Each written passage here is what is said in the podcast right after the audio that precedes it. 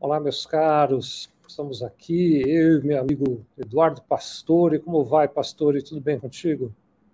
Boa tarde, Sevilha. Mais uma vez estamos juntos aqui. Boa já não era sem tempo. É, já, não era, já não era sem tempo. É, tiramos... É, ficou, ficamos aqui ó, mais um, um, mês, né? Acho, né? É, um pouco mais de um mês. Estava é, já com é saudade. Eu, eu, não gosto de é. admitir em público que eu senti saudade de você, mas eu senti saudade de você. É, a gente fica. Eu não falo que eu, que eu fiquei com saudade, eu, falei que eu, eu falo que eu fiquei deprimido, assim, fiquei triste. Muito bem, meus amigos e minhas amigas alegria estar aqui com todos vocês. O pastor estava me contando agora há pouquinho que assim que eh, a, ali onde ele está passou o dia em silêncio, mas um pouquinho antes da gente começar a transmissão, algum vizinho Isso. resolveu quebrar a parede aí, né? Agora pastor? parou, Sevilha, agora parou, mas é.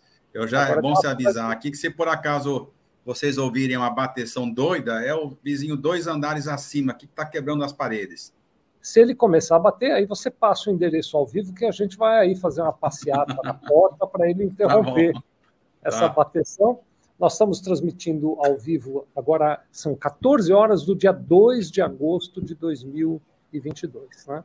E hoje nós temos dois temas que vamos explorar aqui nessa nossa conversa sobre questões trabalhistas, a retrospectiva trabalhista, que são dois temas assim é, bem fortes, bem intensos. O primeiro é uma decisão do Supremo Tribunal Federal falando a respeito da tributação do imposto de renda nos rendimentos de pensão alimentícia. E o segundo, também uma decisão do Supremo Tribunal Federal, que ainda está em trâmite, a gente vai debater isso ao longo da nossa conversa aqui, falando sobre a incidência de INSS, contribuição previdenciária, sobre a parcela paga para os trabalhadores durante as férias daquele um terço constitucional das férias. Né? Então, esses são os temas que nós vamos repercutir. No caso do imposto de renda sobre pensão alimentícia, vou resumir, mas agora daqui a pouco a gente detalha, né? O STF disse não há que se pagar imposto de renda nos rendimentos de pensão alimentícia. Na verdade, ele entendeu que não é rendimento. Quando o, o, beneficiário recebe a pensão alimentícia, aquilo não é rendimento e, portanto, não cabe a incidência do imposto de renda. E na outra decisão, o STF disse um terço constitucional, que antes era entendido como isento, porque se entendia que era uma verba indenizatória, né? Uh, passou agora a ser entendido como tributável pelo INSS, o que abre porta para um monte de conversa. Então, antes da gente avançar, já recomendo a você que está nos assistindo que, por favor, vá pegar lenço, porque hoje nós não vamos sair daqui sem chorar, todo mundo vai chorar, porque a história é triste, né, meu amigo Eduardo? Mas é nós vamos é, fazer esse choro ser o mais leve possível para ver se a gente consegue chegar em algum lugar. Quero convidar vocês, daqui a pouco eu vou colocar uns slides aqui que a gente vai, vai só usar para nos guiar, né? Quero, convidar vocês a entrar nesse endereço que está na tarja vermelha da sua tela, sevilha.com.br barra retrotrabalhista, sevilha.com.br barra retrotrabalhista, entra lá, coloca os seus dados que a gente manda os slides para você que resumem isso tudo que a gente vai conversar agora. E nós também temos um grupo do WhatsApp, você que gosta de WhatsApp.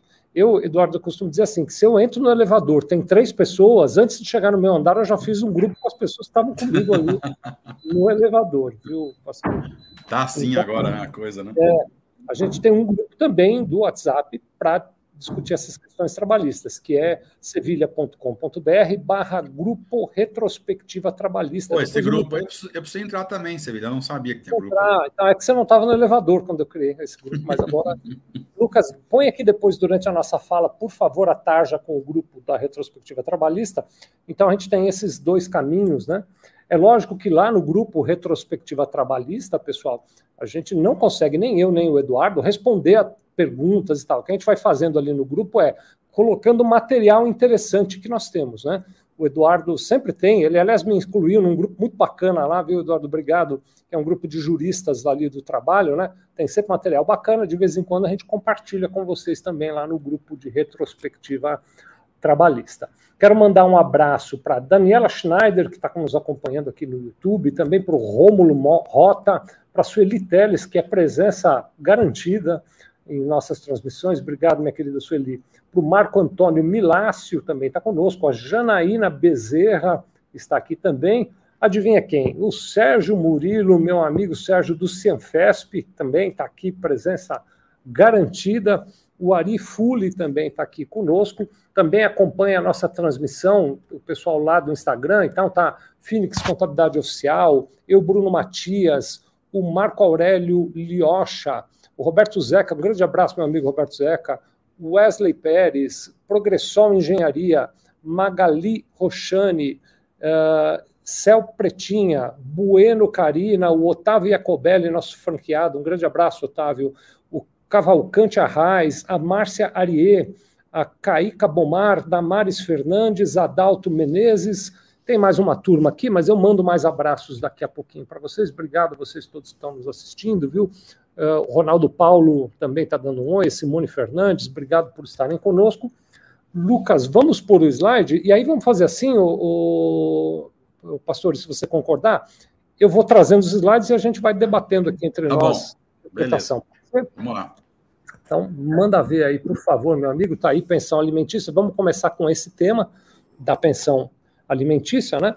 Antes de avançar no tema, fazer um, um rápido resumo dessa questão. Então, funciona assim: a pensão alimentícia ela é paga por um dos cônjuges para os beneficiários, né? Então, o, o procedimento normal é marido e mulher ao uh, se divorciarem uh, definem quem vai pagar a pensão. Por exemplo, o marido vai pagar uma pensão para as crianças. Então, em geral, cada vez mais o que eu tenho visto é isso, é que a pensão são para os filhos, né? Cada vez mais raro pensão de um cônjuge para o outro e tal. Então, são pensões para o filho. Esse processo de divórcio, ele acontece de duas maneiras, pelo menos do ponto de vista formal, né? É claro, o casal pode se separar de corpo, né? O, a, o homem sai da casa ou a mulher sai da casa. Mas o divórcio propriamente dito, ou ele é objeto de uma sentença judicial, então existe uma ação judicial de divórcio e uma sentença, ou ele é homologado numa escritura pública de divórcio, quando o casal está em consenso, vai lá no cartório, faz a escritura do divórcio. Então, nós temos, vamos ter dois documentos que determinam o divórcio: a sentença ou a escritura. Pastor, daqui a pouco me corrige nas bobagens que eu falar aqui. Mas a questão é que nessa sentença ou na escritura fica determinado quem paga pensão para quem. Então, por exemplo, é, determina-se que a mulher vai pagar pensão para os dois filhos, digamos que seja isso. Então, vai pagar um valor X, vamos imaginar, dois mil reais para cada filho de pensão. Então, o que a legislação tratava é que o filho que recebe a pensão, mesmo sendo menor de idade, ainda que menor de idade, e ainda que dependente do outro cônjuge, deveria pagar imposto de renda sobre essa pensão recebida. Inclusive, o que a legislação determinava é que esse imposto de renda não era nem pago na declaração do final do ano, ele deveria ser pago mensalmente numa coisa chamada carnê-leão. Então, o filho ou a filha, o alimentado que recebe a pensão alimentícia, todo mês deveria preparar o carnê-leão e apurar o valor de imposto de renda que ele tinha que pagar, e mês por mês ir lá acertando as contas com o governo, e depois, no fim do ano, colocar isso na sua declaração de imposto de renda. Né? Nós até, muitas vezes, pastor e, e meus amigos e amigas, nós aconselhamos tem mais de um cliente que faz assim, por conselho nosso mesmo, né? A mãe entrega uma declaração, o pai outra e cada filho a sua declaração, porque aí o impacto da tributação é menor. Aí você que está nos assistindo poderia até dizer, mas uma criança de dois, três anos de idade vai apresentar a declaração? Vai sim, exatamente isso. Criança com dois, três anos, se ela recebe pensão alimentícia, pela lei anterior, até junho, anteontem, né? pela lei anterior, estava sujeito à tributação do carnê-leão e tinha que apresentar a sua declaração. O que, que aconteceu, então? Houve uma ação direta de inconstitucionalidade, que é essa de número 5.422, que no dia 9 de junho de 2022 foi julgada, e o placar foi 8 a 3, decidindo que não incide tributação, não incide imposto de renda nos rendimentos de pensão alimentícia. Então, essa decisão ela determinou que esse filho ou essa filha, esse alimentado, como a gente chama, né, não precisa mais pagar o carnê-leão e não precisa mais pagar imposto de renda. Esse rendimento passou a ser isento.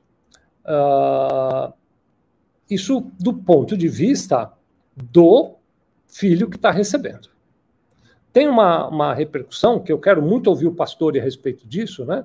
que é o contrário, porque na declaração de quem paga a pensão alimentícia, a pensão alimentícia é dedutível da base de cálculo do imposto de renda.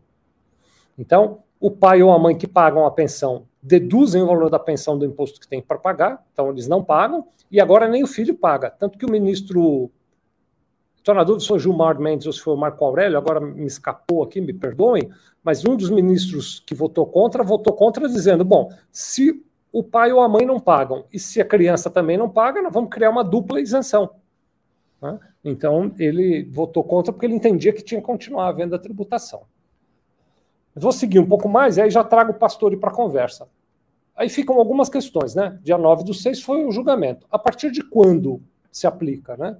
Uh, e aí quero te ouvir sobre isso também, viu, pastor? O STF, de maneira geral, pelo menos pelo que eu pude pesquisar lá, ele tem entendido que uma vez que ele declara constitucional ou não uma certa lei, na publicação da decisão já fica valendo como constitucional ou como inconstitucional. Então, meu entendimento é que começa dia 9, é isso mesmo, pastor? E assim? Tá certo, vê? Sevilha, tá certo, Sevilha. E você vê a bateção aqui, né? Agora tá, o pessoal tá batendo, mas eu vou. Eu vou, é. É, eu vou, para quem está nos ouvindo aqui, eu vou falar com o pessoal fazendo reforma aqui na, na minha cabeça. Mas você é isso mesmo. tempo da batida, viu, pastor? Você vai falando no da batida. Tá bom, vou, vou me esforçar aqui. Mas é isso mesmo, Sevilha. Essas decisões do STF elas valem como regra geral a, partir da publicação do acórdão. Então, quando o Supremo vem e dá a decisão e publica, a partir daquele momento é que vale, é, é, vale as regras que ele deixou consignado lá na, na, decisão deles. Nós vamos, nós, nós vamos discutir exatamente isso, essa questão da, da eficácia dessas, dessa norma aqui, no caso de um terço de férias, justamente falando exatamente desse ponto, o, Sevilha, da questão de quando que vale, a partir de que momento que vale, se é que vale, se tem chance de reverter, enfim. Nós vamos discutir a, a questão do tempo, né, da aplicação da norma jurídica no tempo, que isso aqui é uma, uma das discussões mais, mais intrincadas do direito e que traz uma insegurança jurídica gigante, né? No caso aqui, pensão alimentícia, no outro caso aqui do, do terço de férias, para as empresas, né? Mas é isso mesmo, Sevilha. A partir da publicação do acórdão é a regra. A partir desse momento é que vale a decisão do Supremo o entendimento mais comum é de que hoje, por exemplo, nós estamos no dia 1 de agosto, a pessoa que receber pensão alimentícia em agosto já não está sujeita à tributação do imposto de renda. Nós estamos falando de quem recebe a pensão alimentícia. Até agora a gente ainda está olhando para quem recebe a pensão alimentícia. Né? Uh, existe uma questão que é a modulação. Queria pedir para você explicar para a gente o que, que é, pastor, e porque é da sua alçada, porque tem aí a possibilidade dos embargos de declaração ainda nessa questão do imposto de renda. Aliás, se você puder também explicar o que são os embargos de declaração, eles discutirem a modulação disso, né? Então, de repente, sim, se você puder nos sim. ajudar aqui, será ótimo. Com, tá, ajudo sim, é, Sevilha. O, a questão da modulação é exatamente essa. Depois que o Supremo Tribunal decide qualquer matéria, é, ele pode, através, inclusive, do plenário, né? Se ele quiser discutir isso no pleno, que é o plenário é o quê? Onde os 11 ministros se reúnem para tomar uma decisão final, eles podem discutir a questão da modulação. O que, que é a modulação? É, o nome já está dizendo, olha, nós não vamos discutir mais um mérito da questão, porque isso já foi decidido. Nós vamos discutir agora que momento que vale, como é que vai ser, é para trás, se é para frente, vigência de lei, eficácia. Então, na modulação, o, o Supremo faz os ajustes da aplicação da lei para deixar ela bem redondinha e para que todo mundo saiba a partir do momento que vale, como é que ela é aplicada, inclusive é, é, é, de que forma, é, de que forma que os detalhes desta eficácia vão ser colocados. Surgem muitas, surgem muitas dúvidas logo depois que o Supremo decide em algumas, algumas questões, surgem muitas dúvidas. Então, às vezes o Supremo decide, passa um tempinho, as dúvidas vão surgindo, inclusive o que acontece com essas dúvidas? É, uma das partes pode entrar, a parte que entender que, olha, tem muita dúvida, tem muita dúvida, o ministro X do Supremo, você não explicou isso direitinho, ou não explicou com clareza. O que, que pode acontecer nessa hora? Você entra com, com os tais embargos de declaração. O que, que são os embargos de declaração? É, o nome já está dizendo, olha, eu, parte, que fiquei confusa, que não entendi direito como é que vai aplicar essa regra que você, Supremo, disse para eu aplicar a partir de agora. Eu quero que você declare, eu quero que você esclareça, Eu quero que você deixe claro como que eu vou aplicar isso desse jeito. Então, nos embargos de declaração, que ainda cabe aqui no caso que o Sevilla está colocando aqui da pensão alimentícia, pode ser que, é, pode ser não, todas essas, todas essas dúvidas e as lacunas que a lei deixa, elas vão ser dirimidas justamente porque alguém entrou com os embargos de declaração para dizer o seguinte: olha, ninguém está discutindo mais mérito, mas eu quero que você esclareça tais e tais pontos. Os embargos de declaração é, é um recurso que a parte usa para estar tá dentro do Supremo, para ingressar no Supremo Tribunal Federal, mas veja, ele não tem o poder de mudar a decisão do, que os, do, do, Supremo. Ele só vai conseguir clarear alguns aspectos que ficaram obscuros na decisão do Supremo, e o Supremo vem, esclarece isso e acerta a aplicação da norma. É mais ou menos isso. Nesse caso em particular, a modulação vai explicar, por exemplo, desde quando começa a valer e como fica também a situação de quem já pagou, que aliás está no próximo slide, né? De junho de 2022 para trás, todo mundo pagou imposto de renda sobre pensão alimentícia, né? Porque era assim que estava escrito na lei. Aliás, é isso, não é, o pastor, que se chama de insegurança jurídica, que é o risco de Sim. você cumprir a lei e mesmo cumprindo a lei depois. Bom, Sevilha, Agora você entrou num campo aqui que é você. Olha que nós estamos falando aqui em Sevilha. Nós e vocês todos todos que estão nos ouvindo aqui. Nós estamos falando de insegurança jurídica dentro do Supremo Tribunal Federal, aonde você deveria ter todas as questões já resolvidas e claras, né?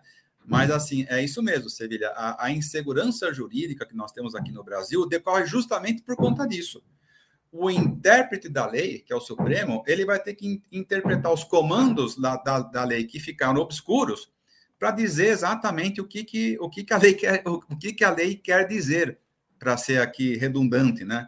Mas é isso, aí você tem, nós temos, infelizmente, aqui nós temos, por conta desta realidade, muita, muita insegurança jurídica, como o Sevilha colocou aqui, infelizmente, porque isso é péssimo, isso é péssimo para os negócios, é péssimo para as empresas e para os trabalhadores também, porque aonde você tem muita insegurança jurídica, o empresário fica com incerteza jurídica, ele não investe, não investe, não gera emprego, não gera emprego, não emprega.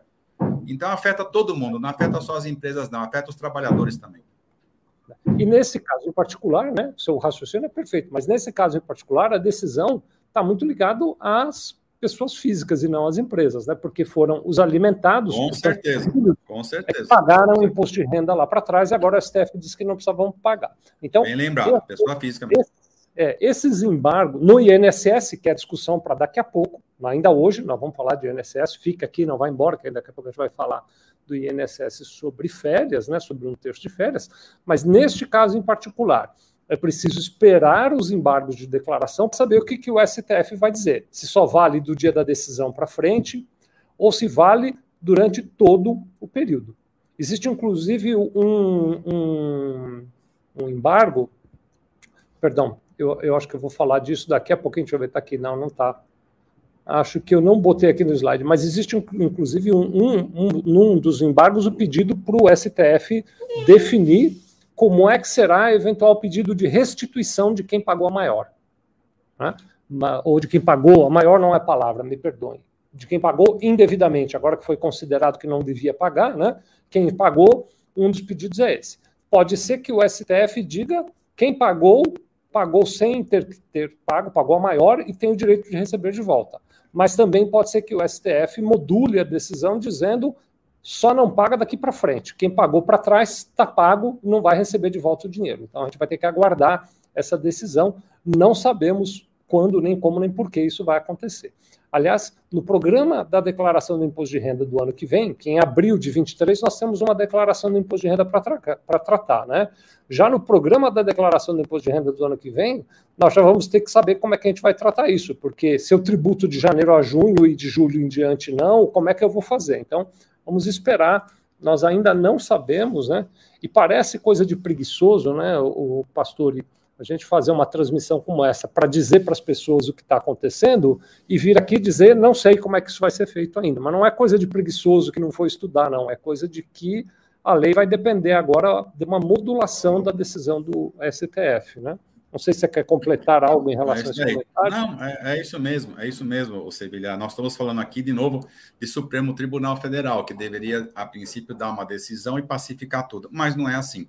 O sistema jurídico brasileiro ele é diferente do, do anglo-saxão, do americano, onde você não tem esse tipo de coisa. Não tem essa insegurança, como o, o Sevilha está colocando aqui, gigantesca porque é, é, o sistema americano, por exemplo, ele é, ele é, feito em cima de precedentes. Então, os tribunais têm que seguir sempre os precedentes, ou seja, aqueles julgamentos que já aconteceram, os juízes precisam seguir a mesma linha do julgamento passado. Para quê? Para que não haja muita insegurança jurídica. Agora, aqui é o que você Sevilla colocou. Aqui o Supremo Tribunal pode interpretar, interpretar a lei de um jeito X que muda todo o sentido da lei, porque ele tem o, o juiz tem o tal do livre convencimento.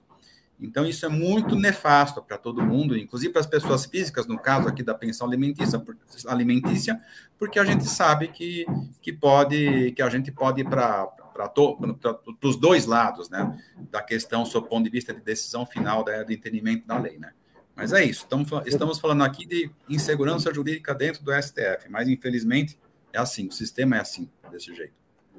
Muito bem, você que quer ter acesso aos slides, né? hoje estamos falando de imposto de renda sobre férias e INSS sobre um terço, da, perdão, imposto de renda sobre pensão alimentícia e INSS sobre um terço de férias.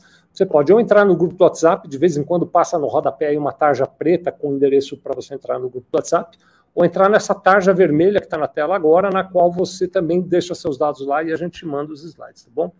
Uh, Agora, tem o outro lado, eu trouxe aqui para a gente conversar um pouquinho, o Pastore, que é a Lei 7.713 de 1988, que ainda está em vigor. Então, a Lei 7.713 de 1988, no parágrafo 3, ela diz assim: olha, a base de cálculo do imposto de renda né, será determinada mediante a redução das seguintes despesas relativas ao montante dos rendimentos tributáveis. E aí, no item 1 vem importâncias pagas em dinheiro a título de pensão alimentícia, em face das normas do direito de família, quando em cumprimento de decisão judicial, de acordo homologado judicialmente, ou de separação ou divórcio consensual realizado por escritura pública. Então, o que acontece é, eu, por exemplo, quando pago a pensão alimentícia, tem o direito de deduzir a pensão alimentícia da base de cálculo do meu imposto de renda. A Lei 7.713 continua garantindo esse direito. Na redação que ela está agora, ela continua garantindo esse direito. Né? E o meu filho, meu alimentado, também tem a isenção. Então, ninguém paga imposto de renda, nem eu, sobre o meu rendimento, nem o meu alimentado da maneira como eu estou olhando isso, porque a dúvida que fica, pastor, e eu quero te ouvir a respeito disso, é: e aí, continuo, então, por exemplo, agora sim as empresas, eu tenho que fazer a folha de pagamento dos meus trabalhadores, pastor. Então, eu tenho lá um trabalhador que ganha, digamos, 6 mil reais por mês, esse é o salário dele. E ele paga 2 mil de pensão. Pela lei 7.713, de maneira resumida, né? Eu pego o salário bruto dele, 6 mil, deduzo os 2 mil de pensão e só tributo para o imposto de renda os 4 mil. Tá? Por que, que e a sequência como era? Quem pagava o imposto sobre esses 2 mil? O meu dependente. Quando eu pagava o alimentado, ele, ele ia recolher. Agora o, o STF disse o alimentado não vai pagar sobre esses 2 mil. E a Lei 7.713 diz a empresa também não vai descontar na fonte sobre esses 2 mil. Como fica isso, Pastore? Qual é a sua visão? Olha, Sevilha, com certeza, com certeza, o, o, o, fisco vai se manifestar provavelmente nos embargos que existe, existe um momento processual para isso ainda. Com certeza, este é um ponto, Sevilha, que vai ter que ser esclarecido pelo próprio STF, talvez até nos embargos, é, a União recorrendo, enfim. É, é, este é um caso que nós, nós temos uma, onde nós temos uma decisão é, antagônica, né? Quer dizer, a decisão do STF está contra, contrariando, de uma certa forma, ela está conflitando a própria Lei 7.713. Então, nós vamos ter que, para responder essa pergunta que você está me fazendo, Sevilha, eu diria o seguinte: eu, eu não tenho a resposta objetiva, mas eu diria para você que isto com certeza, este aspecto importantíssimo da lei, Sevilha, vai ter que ser esclarecido agora pelo STF na sua modulação, porque ele vai ter que deixar claro como é que vai, como é que vai proceder. E a, e a, e a União, no caso, a Receita, vai com certeza se manifestar nesse sentido para poder é, é, provocar o Supremo Tribunal para clarear este ponto que, na minha opinião, acho que é o mais importante de todos que você está colocando aqui, viu, Sevilha? Acho que esses embargos, eles acontecendo, com certeza esse ponto vai ser levado lá a, a, a, ao conhecimento do Supremo, porque ele vai ter que decidir, ele vai ter que modular, enfim, essa, essa, essa, esse seu posicionamento, dizendo que o que vale é a lei ou, ou, a, ou, é a decisão dele aí de uma outra de uma outra forma aí ele aplica encaixa lá a lei é, dentro da decisão dele de acordo com o entendimento dos ministros. Mas isso vai ter que isso vai estar dentro dos embargos. Não eu, eu de maneira nenhuma quero aqui criar é, sofrimento para ninguém né? Longe de mim fazer isso até vou, antes de falar do que eu vou lá mandar aqui um abraço, estou vendo a Simone Fernandes, o Paulo Moraes, Karina Araújo Sardinha, Luiz, Lucas Inácio, perdão, meu amigo Alexandre Andrade, um grande abraço, meu querido amigo. Fiquei de visitá-lo na casa dele, acabei não conseguindo ir, mas estou te devendo a visita. A Cleonira Castro está aqui também nos acompanhando. É, deixa eu pegar mais algumas pessoas aqui. Estou vendo PDV Automação, Jusilei, o meu sócio Bruno Silvestre, grande abraço. Ilma Santos, o Alberto Correia Júnior, o contador Danilo, Clenilton, M. Venegas, Elisângela Pascoal, é, Sani Andrade, Ricardo Ataíde, enfim, um bocado de gente aqui com a gente. Muito obrigado pela presença de vocês. Meu amigo Dr. Celso Davi também está aqui dando um, um, um, abraço, um alô. A contadora Alexandra Brinkman também está aqui conversando conosco. Obrigado a todos vocês. Pastor, olha qual é meu receio. Então, eu disse que eu não quero criar pânico. E aí, a partir do momento que eu digo isso, eu já me autorizo a criar pânico. Né? Então, vou criar o pânico agora. Olha o que, que acontece. Então, eu, como contador representando a empresa, vou fazer a folha de pagamento desse mês. Deste caso que eu acabei de te contar, o trabalhador ganha um salário de 6 mil reais e paga 2 mil de pensão. Eu vou reter imposto de renda dele sobre 4 mil, porque eu vou seguir o parágrafo terceiro da Lei 7.713. Tá bom? Vou seguir o inciso primeiro do parágrafo terceiro da Lei 7.703. Então, eu vou reter imposto de renda sobre 4 mil. Aí este assunto avança lá no STF. E depois o STF vira para mim e diz: você reteve errado de junho para frente, tem que refazer e corrigir isso tudo. Inclusive retificando o E-Social e recolhendo o valor que você deixou de reter com juros e multa. E aonde é que fica a empresa nessa situação, hein, pastor? Olha, Sevilha, você só está fazendo pergunta difícil para mim, porque isto que o Sevilha está colocando pode acontecer. É por isso, é por isso que algumas empresas, no caso os contadores, nessas decisões que o STF ele, ele, ele aplica e que ainda ficou um pouco obscuro algum ponto específico da sua decisão lá no acórdão, qual que é a postura do contador das empresas? Eles vão ter uma postura mais conservadora. E não vão deixar, no caso que o Sevilha colocou aqui, talvez, é dizer o seguinte: assim, olha, em vez de tributar em cima de quatro, vamos ter que vamos fazer uma ter uma postura um pouco mais conservadora e já considerar os seis para garantir que já existe já, já que para garantir que haja já o recolhimento do IR em cima desse valor é, é, total e a gente não ser nós aqui, empresa, e eu, é, contador, corresponsável por isso, pela orientação, não sermos surpreendidos. Essa, essa eu estou colocando aqui uma postura mais conservadora. É, é, nós, o, o, nós vamos discutir daqui a pouco um terço constitucional. Alguns, algumas empresas, por conta justamente disso que o Sevilha trouxe, olha, como é que fica? Separa os 4 mil, fica dois, tributa quatro, não os dois, e depois lá na frente o STF fala que está tudo errado justamente por conta deste, deste risco, desta insegurança jurídica, algumas empresas estão, estão, no caso do terço de férias, nós vamos ver aqui a, a, o próximo tema aqui, estão adotando uma, uma, postura muito conservadora. Já há um tempo, inclusive, algumas empresas começaram a recolher contribuição previdenciária em cima de um terço de férias, ainda que tivesse uma decisão do STJ lá atrás, justamente porque viu que o Supremo Tribunal Federal trouxe insegurança jurídica. Tem mais custo, tem mais, é, é, é, mais pesado, aumenta a folha, tem impacto é, grande sobre todo o orçamento, todo, todo a, a, o orçamento da empresa, mas enfim, é uma postura mais conservadora que os contadores e advogados acabam, advogados acabam adotando, justamente por conta disso que o Sevilla falou. O risco de lá na frente o Supremo vir aqui e falar, fez tudo errado.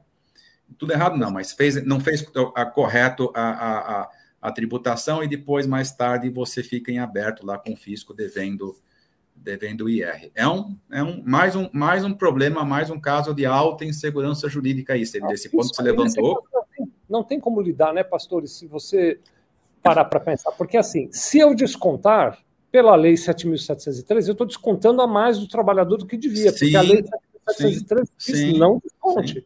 Sim. E a Lei 703 está em vigor ainda. Consultei hoje para ver se tinha sido revogada. não, não foi revogada. Está é, em vigor.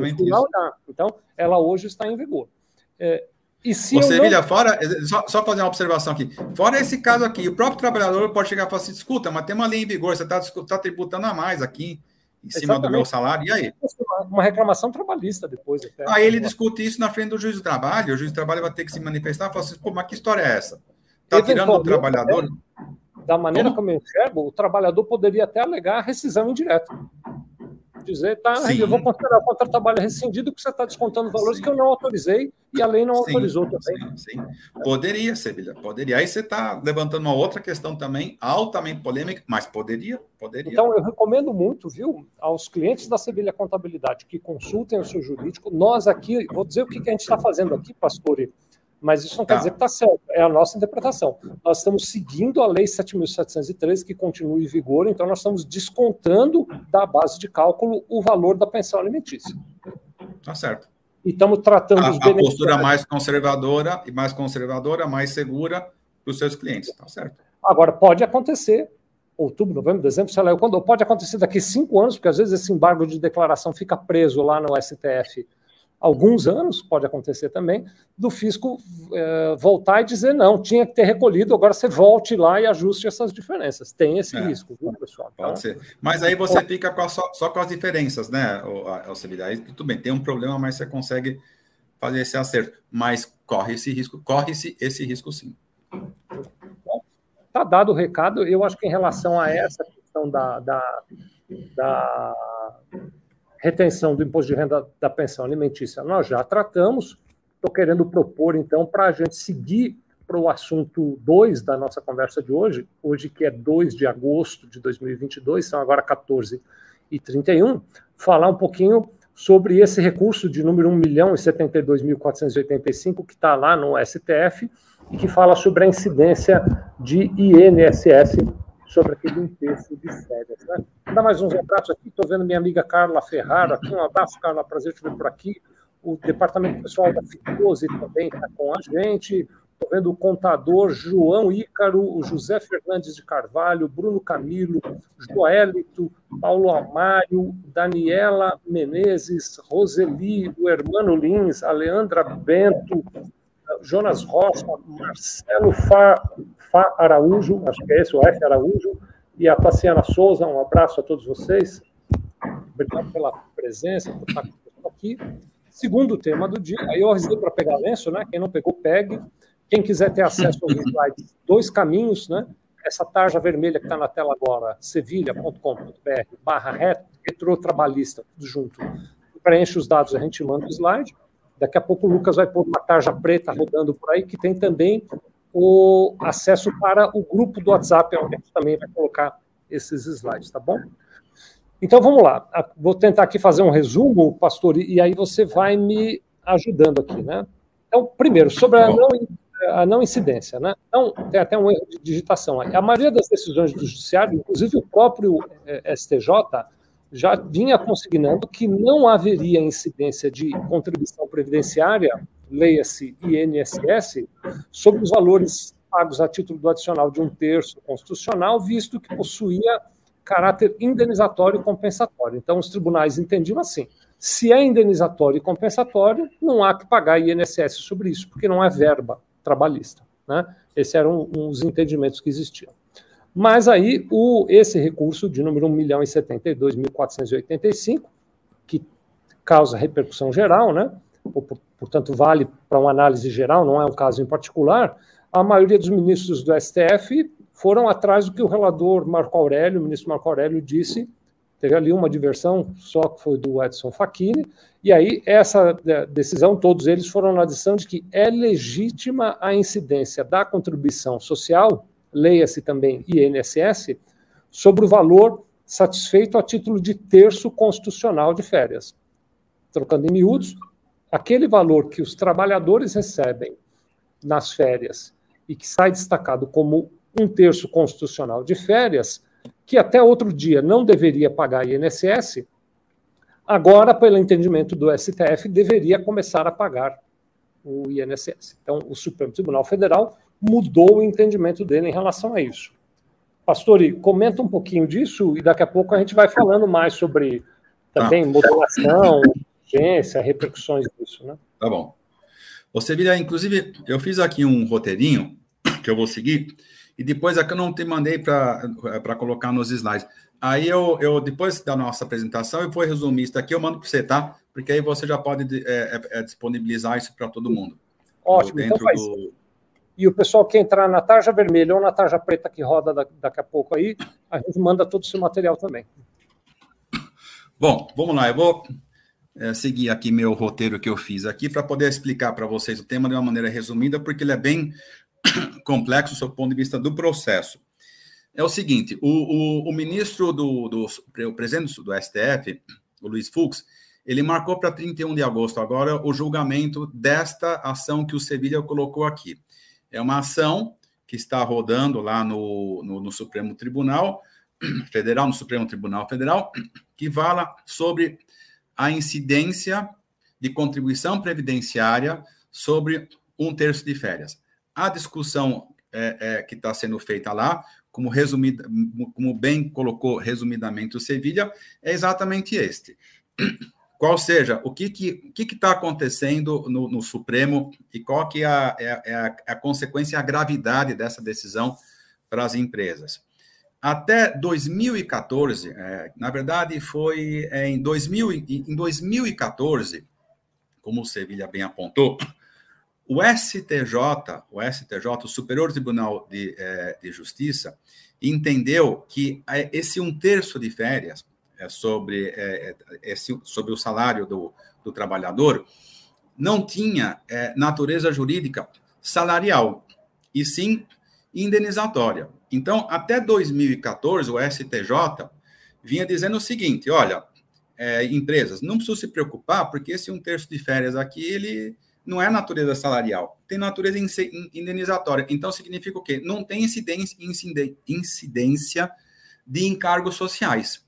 Beleza, beleza. As empresas estavam tranquilas, segurança jurídica, estavam se baseando na decisão do STJ, só que em agosto de 2020, o Supremo Tribunal Federal foi provocado pela União e julgou, e julgou num recurso extraordinário, este que o, que o, que o Sevilha colocou aqui, por maioria de votos, seguindo o que o relator, então, o então Marco Aurélio Melo, tinha dito, é, no sentido de que esse um terço de férias, ó, ST, STJ, você falou uma coisa que não, não é isso aqui, não. Nós do STF aqui, por maioria de votos, estamos dizendo o seguinte: assim, olha, esse um terço de férias aqui, a natureza jurídica não é indenizatória, é salarial. Portanto, vocês, empresas, empresas precisam agora recolher a contribuição previdenciária em cima desse um terço de férias. E aí, quando veio essa decisão do STF, no recurso extraordinário esse que o Sevilha apontou, ele mudou totalmente a, a, o entendimento do STJ. Então, primeiro aspecto importante aqui, lembra que nós falamos aqui de insegurança jurídica?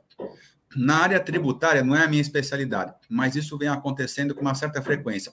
O Supremo Tribunal Federal, em vez de seguir a orientação do STJ, por exemplo, ele vem alterando o entendimento de várias questões, dentre elas essa essa essa do, do terço sobre as férias. Então, o que acontece a partir de 2020? O Supremo Tribunal vem e fala assim: não. Então é o seguinte: recolhe aí um, uh, todos os encargos sociais sobre esse um terço de férias, porque isso tem natureza salarial. Para vocês terem uma ideia, é, existem alguns, alguns tributaristas que estão dizendo que este, que caso as empresas venham a ser obrigadas agora em 31 de agosto, com esse, com essa, com esse julgamento do STF, obrigadas a recolher esse, esse valor é, é, de encargo social, esse terço de férias, o impacto hoje vai ser na ordem de 80 bilhões de reais para as empresas. Então, vocês imaginam, imaginam o que, que, o que, que significa isso no caixa das empresas e o que, que significa isso para as empresas que não estavam sequer imaginando que teriam que recolher encargos sociais sobre um terço de férias, porque estavam seguindo a decisão do STJ. Então, o que, que aconteceu, do ponto de vista prático agora, dentro do STF? Ele, além dele decidir que de 2020, quando ele decidiu em 2020 que um terço de férias não era, não tinha uma natureza jurídica indenizatória e sim salarial, a partir de 2020 para cá, as empresas começaram a recolher os encargos sociais sobre o terço de férias, porque o STF decidiu um acórdão, é o que a gente foi o que a gente conversou aqui, inclusive no começo da nossa apresentação. O acórdão está valendo? Está valendo. A partir da decisão 2020 para frente, as empresas começaram a recolher esse um terço de férias. Agora, a pergunta que se faz é: e de 2014 até 2020? Como é que fica esse esse, esse, esse período que está aberto. É exatamente isto, é exatamente isto que o Supremo Tribunal Federal vai discutir dia 31 de agosto. Pelo menos está marcado o, julgamento no plenário do STF para discutir justamente isso, modular. Vai haver a modulação para dizer como é que fica, fica tudo isso, como é que fica esse imbróglio de 2014 até 2020. Paga, todo mundo vai ter que pagar ou não, ou paga a partir de 2020. Então, a questão da temporalidade da lei vai ser discutida dia 31 de agosto. Veja que o Supremo Tribunal Federal não vai mais mudar o mérito da decisão. Ele, infelizmente, e como o Sevilha colocou aqui, o lenço. Como? Já decidiu, né? o lenço, que o Sevilha pediu para vocês pegarem o lenço, a, a notícia triste que nós temos que dar para vocês é o seguinte: o Supremo Tribunal Federal não vai mudar o seu entendimento. Ou seja, já decidiu. Dia 31 de agosto, essa questão vai ser discutida somente sob o ponto de vista da modulação da decisão, mas o mérito dela, ninguém que ninguém fique com esperança de que ah, não, não, nós não vamos ter mudança é, do método. Mas nós, nós, nós podemos ter uma modulação, dependendo como o Supremo Tribunal analisar essa questão da aplicação temporal da lei, né?